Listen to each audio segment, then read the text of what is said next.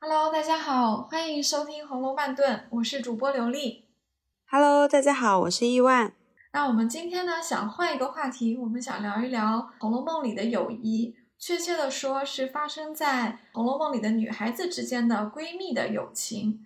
那我想先问伊万一个问题啊，呃，如果问你有没有最好的朋友的话，你会不会不假思索的想出这个人？我每次在想，最好的朋友应该是那种从小长到大的。我想了一下，我还没有这样的一直保持联系的从小长到大的朋友，因为随着年龄的增长。自己跟朋友都会比较渐行渐远一点吧，就是每个阶段都会有一个最好的朋友，倒是真的。那你呢？嗯，我还是有一个最好的朋友的，然后有很多个还都比较好的朋友。那我最好的朋友呢，是我的大学同学，他也是我爸爸妈妈能够叫得出名字的我的好朋友。说一个小细节吧，就是我妈妈会隔一段时间会给我寄一些家里种的菜。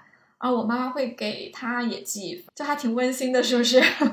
对对对，好温馨哦。那今天我们要讲的是《红楼梦》里面的友谊。我们通常想到的就是宝钗党跟黛玉党，因为确实有这样两派哈。那我们今天要做的就是让这两派试着，可能也没有办法完全的握手言和，但是我们想试图搭建一个桥梁。嗯、呃，我们想树立一个观点，就是。你们不要吵了，因为宝钗和黛玉根本就是很好的朋友。是的，那我们可以先讲一下为什么他们是两个阵营的，应该可以算是宝钗进了贾府之后发生的事情吧？对，这个肯定是发生在宝钗进贾府之后，因为一开始林黛玉进贾府之后是非常的受到贾母啊以及宝玉的宠爱，而且因为黛玉和宝玉有前世的这个呃关系嘛，所以他们两个本来就是一见如故。那宝钗一出现之后，情况就不一样了。那这也是为什么会有黛玉党和宝钗党，因为首先他们两个年纪差不多，然后也都是非常光彩照人的女性。最关键的是，他们两个都很可能将来会成为宝玉婚恋的对象，所以才会有金玉姻缘和木石前盟之争嘛。他们两个人心里面可能也泛起了很多微妙的情绪吧。他们第一次针锋相对，应该是因为金玉良缘，黛玉哭了嘛。黛玉其实，在书中前啊四十回，她其实还是有非常强的不安全感的。虽然不安全感是一个我们现代心理学的词汇啊，黛玉没有父母，嗯、呃，她是寄养在外祖母家的，所以她对很多事情，比如说经济上啊，对于她因为没有家庭靠山啊，所以她都有非常强的不安全感。而且在呃，她和宝玉互相剖明自己的心迹之前，她对他的爱情也是不安全的。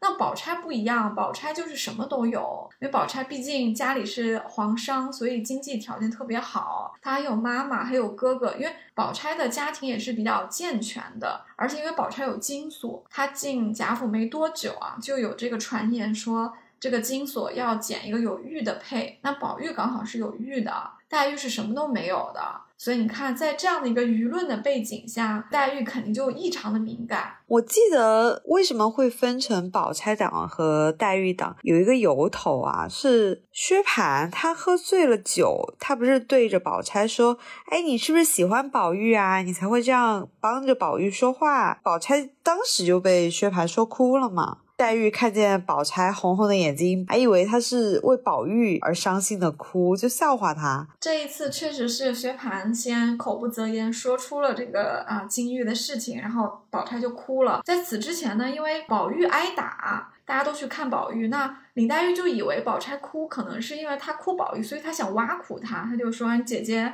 你哭什么？你就算是哭出两缸子眼泪，也医不好棒疮。”其实这段话。放在林黛玉身上说，真的是蛮尖酸的。你也不知道人家为什么，对不对？你上来就挖苦他，你自己还不是天天哭。其实这里宝钗她是没有去反驳的。从很多的小的细节上来说，我们都能看出来，在前期啊，这个宝钗和黛玉的互动里面，宝钗真的都是一个非常大度的人，她从来没有因为林黛玉或明或暗的这种讽刺也好。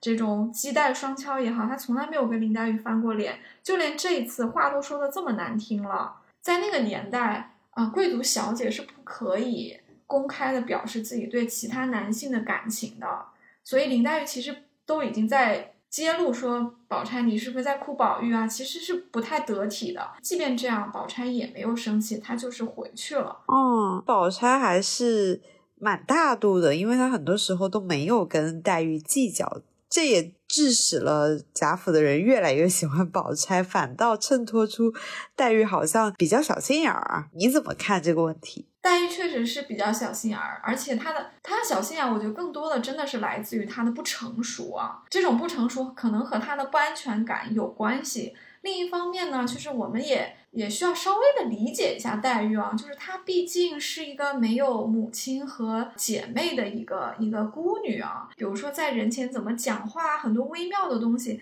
其实是你的至亲的人才会去教你的。她因为非常小就来了贾府，可能对她能够起这种教导作用的人。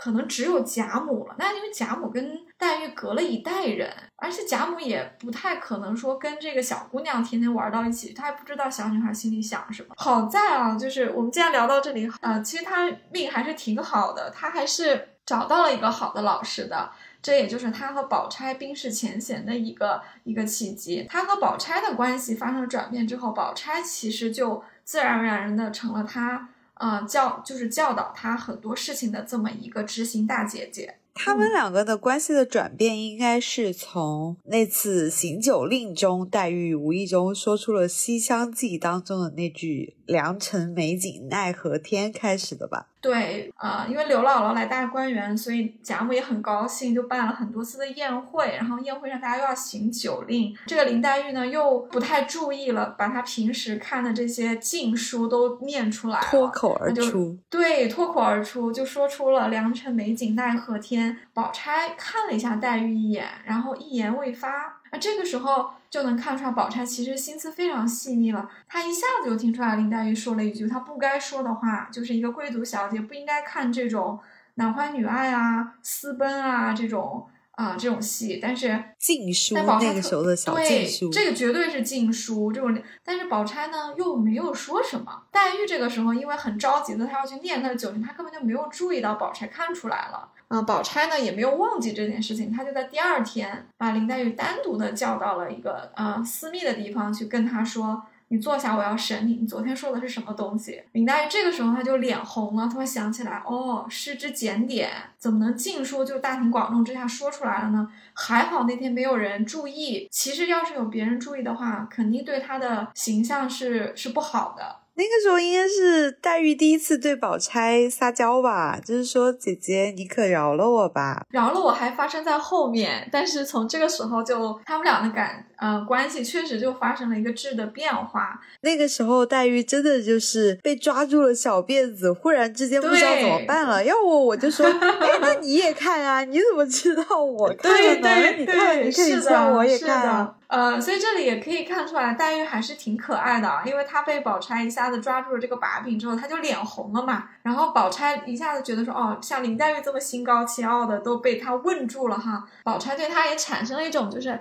怜爱之心，就挨着他边上坐下，就很和蔼的跟他讲啊。宝钗这段话讲的非常的有技巧。那宝钗说：“你当我是谁？”他说：“我我小时候也是个淘气的。”所以宝钗就回忆说。他以前在薛家，他们上上下下的孩子也很多。他说我们也都爱看经书，那可不是吗？小孩子哪有喜欢看那种读书啊、考试的书？对，都喜欢看这种禁书。他说我们都看过，后来被大人看到了，就烧的烧，扔的扔，就不让我们看了。其实这里 也挺虚伪，其实大人应该都在偷偷看，只是不让孩子们看而已。所以宝钗就等于是跟黛玉坦白说，其实我也看过啦，不然我昨天怎么听出来你讲的，对不对？但是呢。接下来，宝钗就去教导他说很多很多大道理啊。他说这些这些有些书啊，确实是有一些误人子弟的地方的。他说我们也不要被这些书骗了。那我们平时还是要以一些，比如说做针线啊这些东西为要。宝钗知道她自己和林黛玉他们两个人都是很有分辨力的人，她觉得他们是不会被这些书去带坏的。但是她也提出来，有些有些书在你的世界观和你的人格没有建立的时候，确实是会会让你误入歧途。他的这一番话呢，就讲的很有理有据啊，而且他非常明确的告诉我林黛玉，哎，我是你这边的啊，我们是自己人，所以林黛玉当然就心悦诚服的这个接受了宝钗对她的教导。我们的林黛玉其实她也是一个很很磊落的人啊。这里啊，为什么说她磊落呢？因为。认错不是一个每个人都有的一个品德，但林黛玉敢认错，所以我觉得她非常的了不起。你看，在此之前，黛玉和宝钗有过多少次吃醋啊、嫉妒啊，对不对？很多很多次，都基本上都是林黛玉去记恨宝钗，然后讲的话也是不太好听。黛玉、宝钗从来没有去计较这个事情。那这一天呢，林黛玉相当于。向宝钗认错，就把以前他所有的这个误解，对宝钗所有的误解都道歉了，而且他的道歉也说的非常的有水平，也说的非常的感人。他就对宝钗承认说：“我长到十五岁，其实这里是很少有的几次点名人物的具体年龄的。那个时候的十五岁的女孩子也不小了哈，确实都已经到了快要嫁人的年纪了。他说我长到十五岁都没有人像你这么恳切的教导我。”这个确实是林黛玉的肺腑之言，因为她没有妈妈嘛。林黛玉的妈妈贾敏其实是一个非常知书达理的贵族大小姐，所以在林黛玉三四岁的时候，她妈妈是教给她很多东西的。所以我们也看到林黛玉刚进贾府的时候，其实她的行为举止、讲话非常漂亮，非常得体。但是她的家庭教育到那个时候就已经戛然而止，因为妈妈去世了，她也不和她爸爸生活在一起，后来爸爸也去世了。所以他等于是一个人在舅妈家生活，外祖母肯定是会教导他一下，但是外祖母也没法教你那么多，对不对？所以等于说，哎，他可以跟宝玉互相学习呀。他倒是可以和宝玉互相学习，但是有几个问题会阻碍我们林黛玉的人格成长。首先，宝玉是男生，黛玉是女生，对不对？这中间有一个性别的隔阂，有些东西是没有办法突破性别去教的。第二点呢，就是宝玉本身也不怎么样，哎。宝玉在《红楼梦》里面，如果我们把他这个年龄段的人，男生女生放一起排的话，我觉得宝玉真的根本排不进前五名的。就他也，宝玉有点像王思聪身边太多阿谀奉承的人了。是啊，宝玉其实从他的原则性上，从他本人的品德人格上来说。还有有担当这些地方来讲，他确实真的不算是一个特别优秀的一个人。这这已经是两点了啊。第三点，我们宝玉是不是对林黛玉有一种痴情？他就觉得妹妹什么都好，他他觉得妹妹什么都好，他怎么可能去教育她呢？我们知道有一种好朋友是要能够指出对方的缺点的，指出对方的错误的。这种关系必须发生在非常有信任感，而且你非常的。坦荡，能够指出对方的问题的这种关系里才会发生。那宝玉根本就不是这样的人嘛，他对林黛玉，宝玉就是盲从，对他就是个盲从。你说的对，就是宠自己的小女友，所以宝玉是不太可能教会我们林黛玉什么的。当然，林黛玉确实运气很好，她遇到了薛宝钗。啊，宝钗跟他讲了这么多的肺腑之言，然后我们的黛玉心悦诚服的接受了，并且觉得他到了十五岁才有人跟他掏心掏肺的讲了这么多话，所以我感觉啊，这一回就是他们两个人冰释前嫌，这一回是林黛玉人格的一个极大的一个转折。在这之后，我们会发现，如果我们读书读的比较细的话，就会发现林黛玉那些讨人厌的话再也没有怎么说过。他在下人面前也都很注意，像赵姨娘去他的屋里，他都会请赵姨娘上座，给他倒茶，讲话很客气。我们经常会说，哎，女性之间友谊的促进，往往是在互相交换小秘密，或者是互相之间讲八卦的时候。那你怎么看著名的那场宝钗扑蝶说了的那句“平儿哪里逃”？他是很下意识的说出这句话吗？还是说有意识的想要嫁祸给黛玉？这个是个非常非常有趣的话题。我觉得这个话题可能都可以写论文了。那我也不妨抛出一点我的意见来啊。我们前面讲过，说林黛玉有很多的缺点，那书里面其实也是没有避讳的。那对宝钗的缺点呢，似乎写的就比较的啊隐晦，好像宝钗讲的很多话。做的很多事情，你感觉作者好像没有批评他的意思，但是呢，作者似乎又留了一点点口子，让你觉得你要是用一点点恶意去揣测宝钗呢，似乎也成立。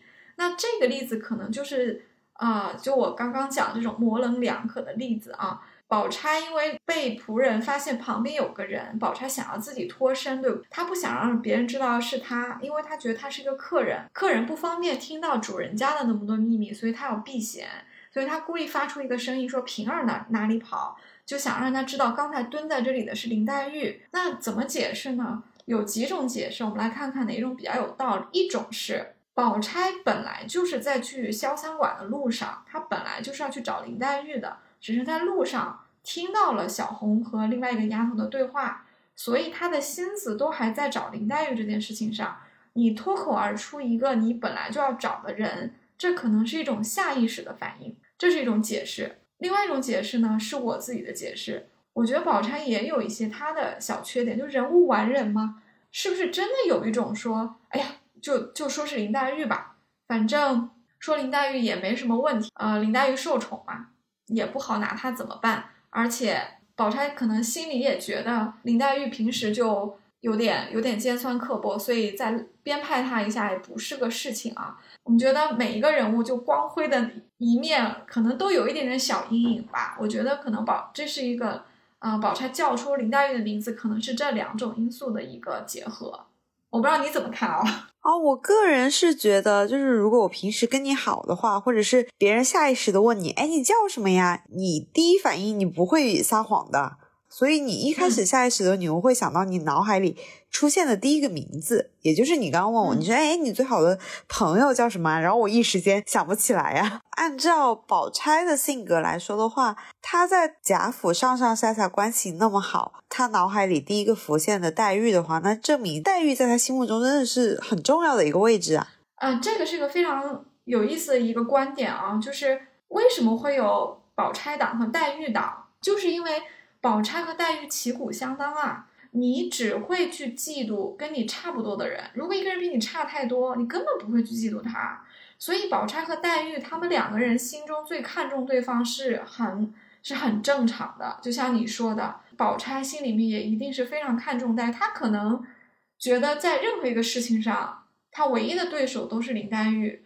我相信在这个时点上，宝钗是不会脱口而出说啊，探丫头你哪里不好，因为。对他来说，探春没有那么重要，所以这个可能真的对他也没有说婴儿你往哪里逃，婴儿不是他的丫鬟吗？这个讲的很有道理啊。其实这个时候，如果说他编派一个丫头，反而没什么大问题，因为丫头听到了呃另一个丫头的秘密，根本不会怎么样，对不对？所以说，其实黛玉是排在婴儿的前面的，在这样的一个紧急的时刻。我们宝钗又是一个非常聪明的人，她其实为什么她在这个时刻她脱口而出的是黛玉呢？她明明稍微动一动脑子，她就可以有十个八个更合适的人选，又不会被别人误会，又开脱自己的嫌疑，对不对？哎，结果她说出来的还是林黛玉，会不会是一种可能性啊？宝钗其实她还是暗暗的希望她可以和和林黛玉成为一个盟友的。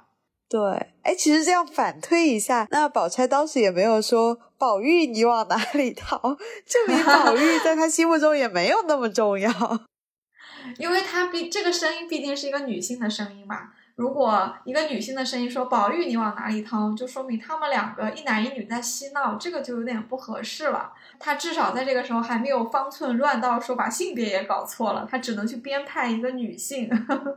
但后面宝钗给黛玉送药，那个是他们读禁书之后吧？啊，这个事情就送燕窝这一回是发生在他们俩关系啊变好了之后啊。宝钗和黛玉他们两个都是非常明白和通透的人，他们只需要这一次和解，以后就冰释前嫌了，不需要说一点一点的和解。那一次我就认定说，哎，我们是自己人，我们是好姐妹了。所以从那以后。大家之间就再也没有芥蒂了。本来宝钗就经常去看林黛玉和宝玉嘛，所以她这天就来看黛玉，看到她嗯生病啊咳嗽，就问她说：“你这个不老不小的，怎么一直都吃这么多太医的药也没好啊？我觉得你平时那个药方子啊上面这些这些有点不妥。”她觉得林黛玉是需要先去补气，把她的脾胃调好之后，靠五谷去养人。宝钗其实挺有学问的，她对这个养生啊，对画画呀，对很多事情他都有很多很多理论，那他确实很博学啊，他也很关心林黛玉嘛，所以他就指出来说，你这个药确实不太合适，你还是吃燕窝补吧，你每天都要煎这个燕窝粥，吃上几个月，然后你就好了。林黛玉就提出来说，那我住在这里，嗯，吃穿用度都是和他们家小姐一样的。就算是老太太、嗯太太和凤姐姐这三个人没话说，这些下人可能还嫌我太烦了呢。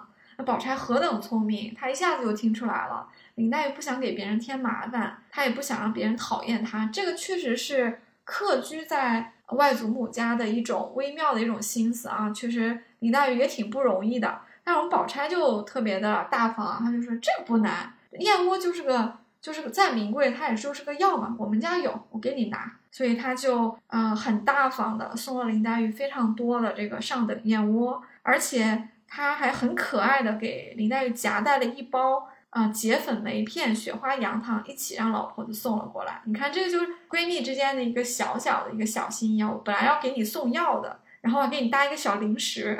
我觉得他们两个人在生病这一点上也挺。冰火两重天的，所以我会觉得，哎，他们两个好像确实在某一方面非常非常的相似。他们两个人的呃命运确实经常会被后世用来作为一体两面的一种描写啊。首先，因为林黛玉的这种出世和宝钗的入世，如果结合在一个人身上，似乎会更完美啊，因为这就什么都有了。另一方面呢，林黛玉的体弱多病，因为她有不足之症嘛。宝钗呢？反过来，她是因为有热毒，她是太热了；林黛玉是太弱了，所以宝钗反而需要用冷香丸把这个热压一点下去。冷香丸我一直觉得是一个很神奇的药啊，它似乎是把宝钗作为一个小孩该有的那种天真烂漫、后年华的那种东西率真给压下去了，代之以冷静。周到，你看宝钗是不是小小年纪就像一个小大人一样，对不对？嗯，特别会说话，特别会做事情，好像会牺牲自己的一些东西去照顾别人一样。你看她，她自己的屋子里面什么摆设都没有，什么奢华东西都没有，所以有的时候宝钗的这个懂事让人觉得心疼。她的特殊的家庭需要像她这样一个呃女儿担负起。嗯，照顾妈妈，对早熟的一个责任，所以他需要理智，他就不能有过热的东西。但林黛玉不一样，林黛玉很弱，所以她需要去滋补。他们两个人其实身体都有一些自己的问题，但是他们两个人看病的这个方向是相反的。那既然你提到宝钗的家庭的话，那其实黛玉，我感觉她一直蛮羡慕宝钗的家庭的。宝钗也是这样的。嗯，他在和林黛玉的关系冰释前嫌之后呢，其实他让他的整个家庭都接纳了林黛玉。比方说，这个薛姨妈是不是就认了林黛玉作为干女儿？这个感这个场景其实很温馨的，就是黛玉、宝钗和薛姨妈三个人呃女子啊，在家里唠家常的时候，林黛玉就发嗲说：“姨妈，你看他又气我，气我没有娘。”薛姨妈就说：“哎呀，你不知道，我心里更疼你呢。”林黛玉非常的聪明，她就借这个杆儿，她就上来了，她就说啊，那那个姨妈要是不嫌弃，我就认姨妈做干妈，也可以侧面的显示出来，林黛玉非常的渴望亲情。她其实，在和宝钗关系变好之后，她其实很享受有宝钗这样一个大姐姐照顾她的。那她因为没有母亲，所以她也很羡慕宝钗有薛姨妈这样的一个很慈祥的一个母亲，她就迫不及待的认了薛姨妈做干妈。而在这个时候呢，我们平时一向很稳重的宝钗啊，就说了一些特别逗趣的一个和她平时的人生很不一样的一个一个情况。她就说：“哎呀，认不得的，不能认。”哎，林黛玉想说，为什么不能认干妈？宝钗就开了一个很很有意思的玩笑，她说：“你看，为什么啊？前段时间这个邢女儿就邢岫烟啊，嫁给了我兄弟，那我哥哥还没娶呢，为什么先说给了弟弟啊？薛科是薛蟠的堂弟。”黛玉就说：“不知道啊，可能八字不合适，或者他不在家呗。”宝钗这个时候就就笑了一下，说：“不是，他说我哥哥早就相准了人，远在天边，近在眼前。”用使了一个眼色看了一下林黛玉，就不怀好意的就笑了。你这个大家不就都明白了吗？所以林黛玉就一下子羞红了脸，扑到薛姨妈的怀里说：“呃，说姨妈不打她，我不依。”一方面啊，林黛玉。非常卖乖的给自己认了一个干妈，是吧？林黛玉是个大赢家啊，在这出戏里面啊。另一方面，我们也可以看到宝钗她是有很俏皮的一面的。她在别人面前她不会开这种玩笑，但是因为这个场合只有她、她的母亲和黛玉，黛玉因为是她的闺蜜，这个时候已经情同姐妹了嘛，所以没有外人，她就会去开这种男女关系的玩笑，而且她竟然会开她自己的哥哥和林黛玉。有点这个意思的一个玩笑，这只有两种可能。第一个就是他真的是非常把林黛玉当自己人了，才会开这种玩笑。第二个呢，也可能啊，就是 我们的这个薛蟠呢，确实仰慕林黛玉久矣，可能在家里面叨叨过，哎呀，林黛玉长得多好看，多好看，然后被宝钗听到了，所以在这个时候开了这么一个玩笑，还是很温馨的一个小细节的。所以我就说嘛，黛玉肯定是排在宝玉的前面的。你想，我们经常会觉得，哎呀，干脆我把我的哪个亲戚介绍给我闺蜜好了，这样我闺蜜就成我亲戚了。嗯，现成的就有这么一个例子。我们刚刚也聊到了一个人物，就是邢岫烟。邢岫烟是邢夫人的侄女，她因为家家里比较贫寒，所以她需要去投奔邢夫人。邢岫烟后来是被薛姨妈看上去许配给了薛科。这里有一段很有意思的描写啊，就是说邢岫烟虽然是因为在进京的路上看过薛科，他可能瞄到过薛科，一看，哎，他们两个人都觉得对方形象气质特别好，可能他们两个是有互有好感的。呃，到提亲的时候，邢岫烟就一下子想到说，哎呀，宝钗这么好，所以薛家不差。原文是这样写的，他说。这个邢岫烟先是取中了宝钗，取中的意思就是看中的意思嘛。她觉得有宝钗这样的一个大姑子，她嫁过去是不会受苦的。嗯，是的。那既然我们提到婚姻啊，那我们聊一下著名的金玉良缘和木石前盟。你怎么看这两对关系？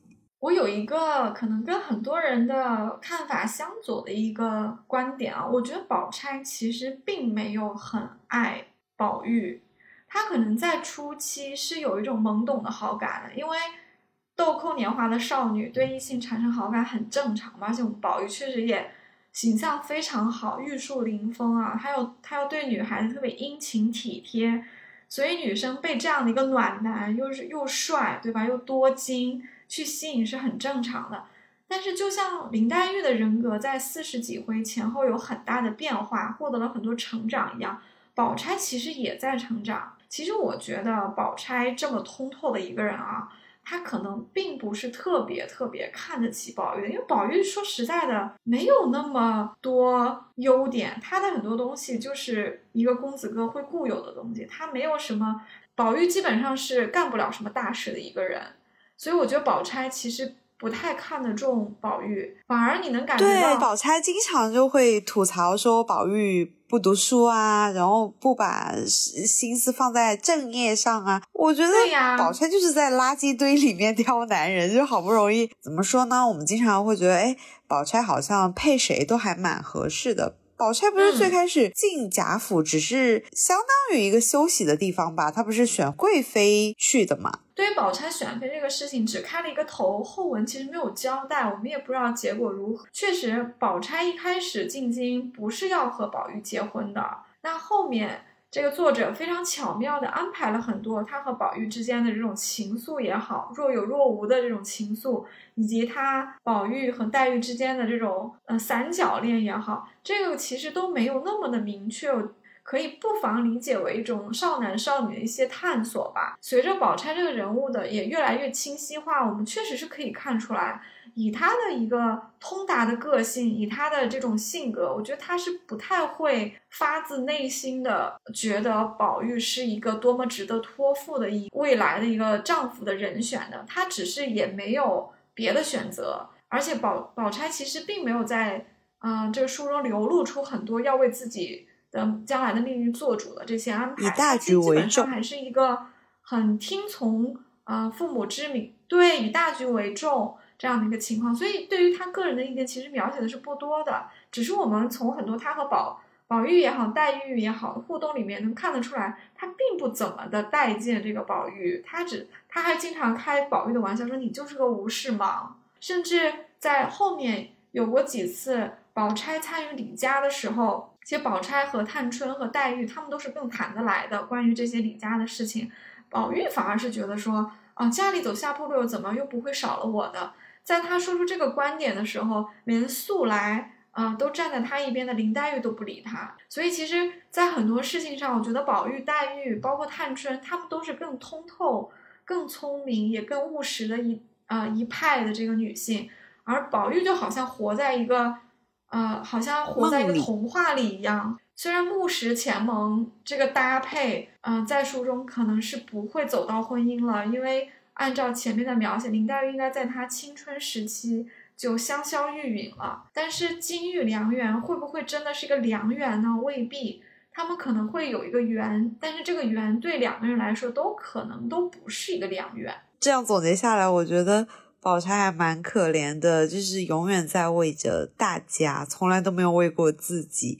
那黛玉呢？她也是没有办法嘛，因为有着木石前盟，所以她有一个这么青梅竹马的宝玉，也得跟她绑在一起。说到这里，我在想啊，嗯，因为木石前盟注定是一个短暂的一个一个恋情啊，林黛玉注定是来谈一场恋爱，而不而不是去落实一场婚姻。来到贾府的啊，这个结局其实我们很早就可以预料到，会不会有一种有一种可能性？因为宝钗和黛玉是这样的一个结成了这样的一个姐妹的关系之后，当宝钗不得不呃去跟宝玉结婚，而且她明知道自己的好姐妹黛玉和宝玉的感情，这种情况下，她还依然嫁给了宝玉的时候，你觉得会不会是有一种？